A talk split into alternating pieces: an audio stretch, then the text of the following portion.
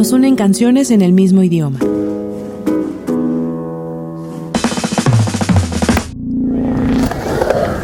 Vívelas en Signos FM. Con Giselle y Luis Pérez. Bienvenidos y bienvenidas a Signos FM. Arrancamos este Descifrando Evergreen Oak, un nuevo disco de LA y justamente tenemos la oportunidad de charlar con Luis. ¿Cómo estás, Luis? Pues estoy feliz, muy contento de verte de nuevo y de estar de nuevo en el medio, ¿no? De estar aquí con, con, con disco nuevo, música nueva, estoy excitado, muy contento.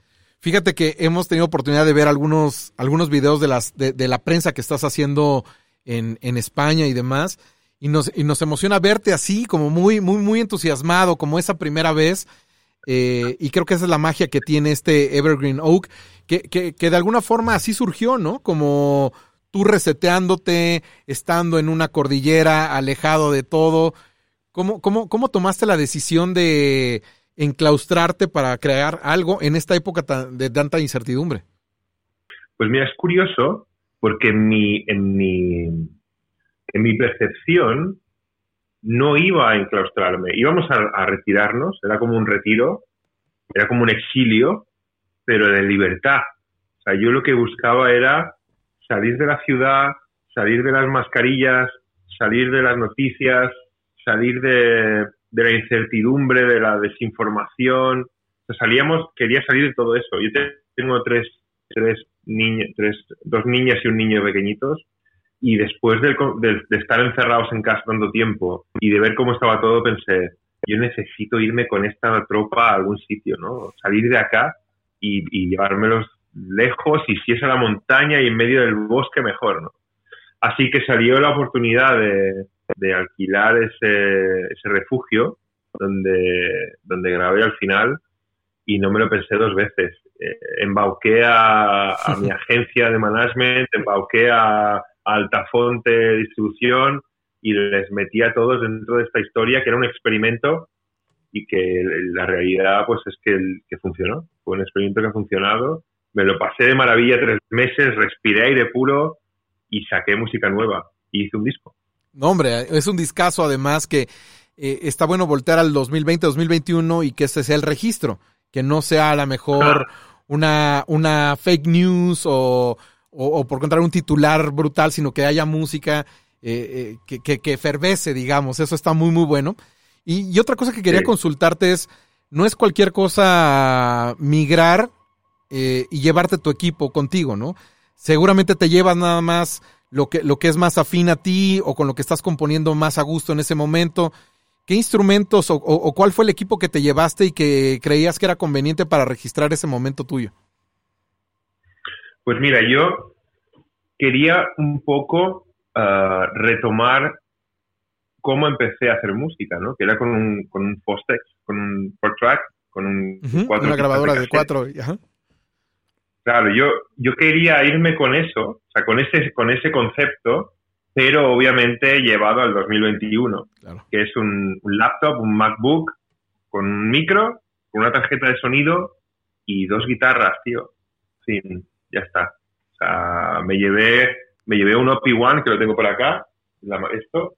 Bien. Un OP1 y, y poco más, tío. Eso y el entorno. Esto fue lo que hizo el disco, ¿sabes? salirme del macroestudio de productor, de ingenieros, de horarios, no, tío, o sea, me fui con lo mínimo puesto, ¿no?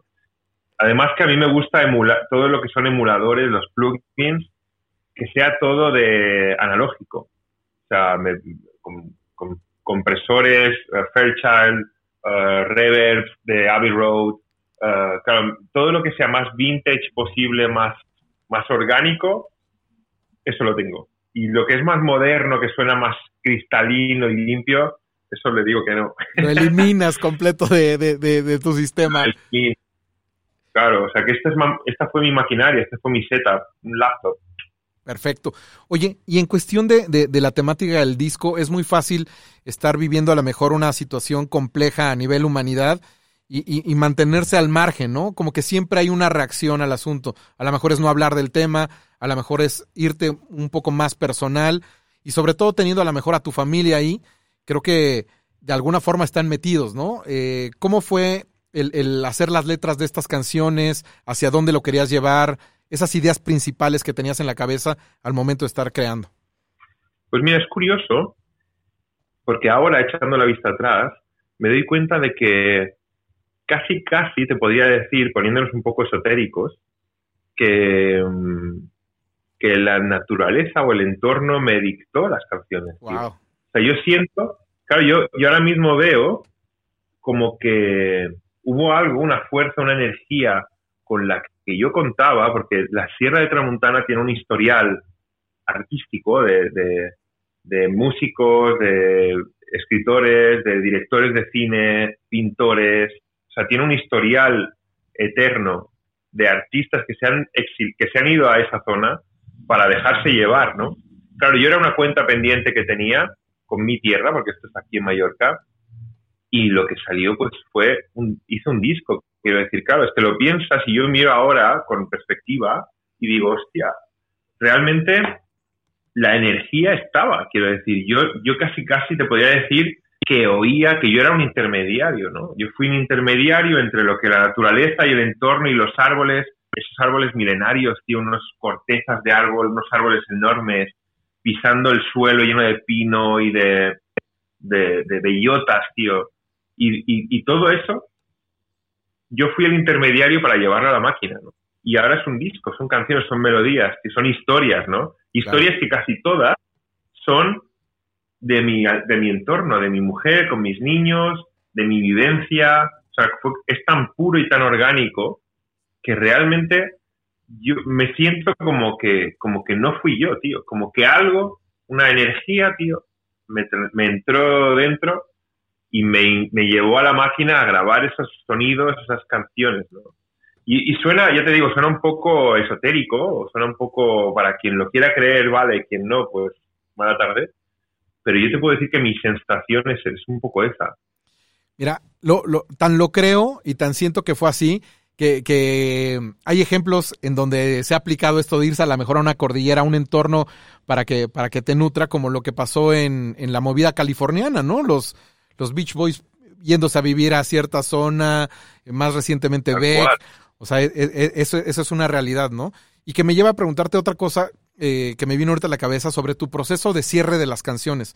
A lo mejor ya te habías dado muchas oportunidades con, con LA, incluso como, como Luis Albert haciendo un disco en español. Eh, tienes ya mucha experiencia cerrando canciones, sabiendo cuándo ya no tienes que darle más vueltas. ¿Eso cambió en este nueva, con esta nueva metodología?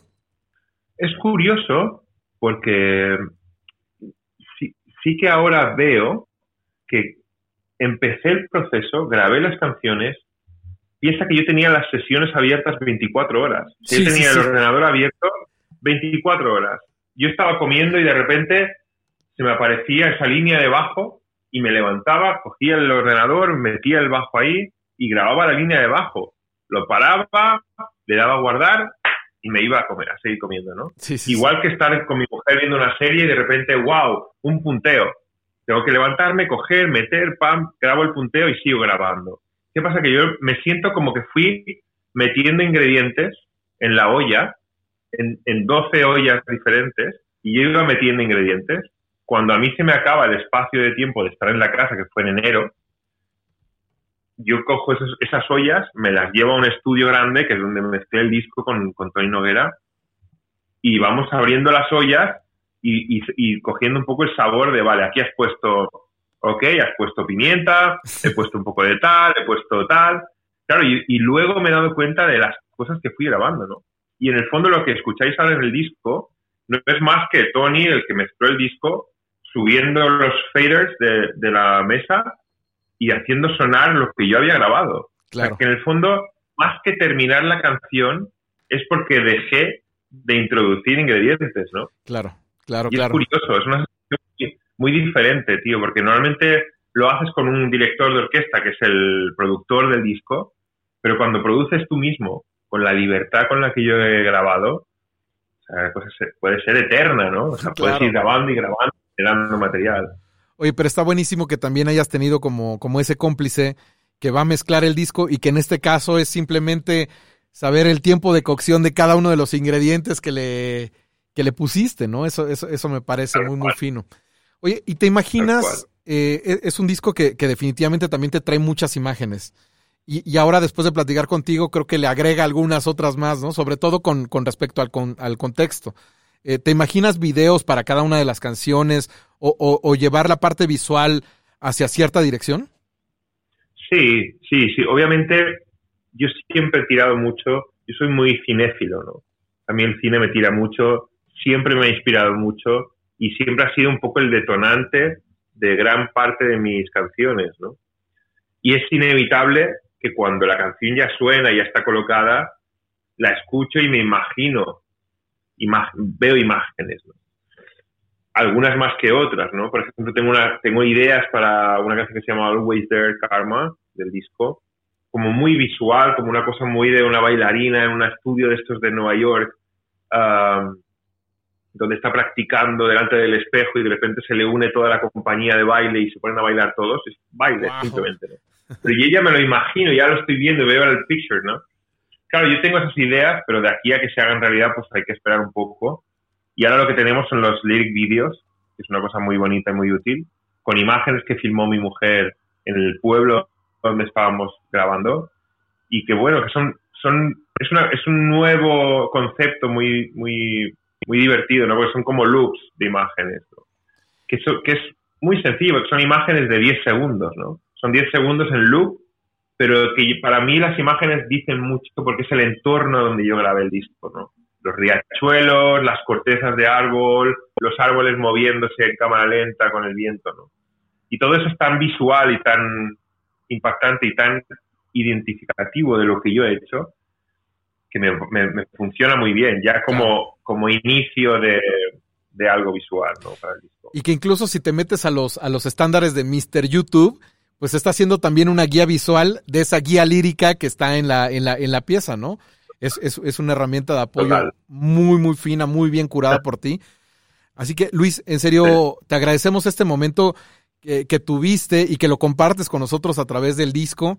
De, de seguramente lo que vendrá con, con, los conciertos, eso va a estar eh, brutal. Te, te, te, siento como un carro de fricción que en el momento que te subas al escenario ya no va a haber como, como un freno, eso va a estar increíble. Sí. Y, y, para cerrar, me gustaría, y antes de escuchar el disco, por supuesto, me gustaría que, que nos hicieras una recomendación. Eh, ¿Qué disco le pondrías si fuera, si hubiera un algoritmo LA? ¿Qué disco le pondrías posterior a la escucha de este disco Evergreen Oak? ¿Cuál crees que podría ser un, wow. un buen paso siguiente después de, de este contexto en el que nos estás metiendo? Hombre, yo creo que contextualizando, poniendo nombres más o menos conocidos o muy conocidos, yo creo que poner algo de, de Bon Iver o de Fleet Foxes o de Damien Jurado, uh, um, yo creo que el último disco de Damien Jurado sería, sería una buena, que justo salió el mismo día que el mío. Buenísimo. Creo que sería una buena elección. Y si el si Mr. Spotify o Mr. Tidal lo, lo hacen, estaré muy contento. que acabe el mío y empiece el suyo, o que acabe el suyo y empiece el mío. Bien, bien, para que lo tomen en cuenta, por favor, y vale la pena eh, que lo, lo, los megas excedentes que tengamos, tanto en el celular o como en internet, los destinemos a escucharlo en, en la máxima calidad, porque hay mucho cuidado en, en, en el registro y en la mezcla y en todo. Pues Luis, en serio, un gusto saludarte de nuevo.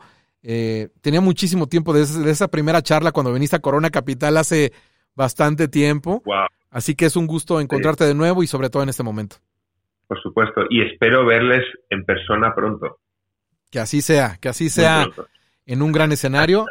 Es LA sonando en Signos FM. Nos unen canciones en el mismo idioma.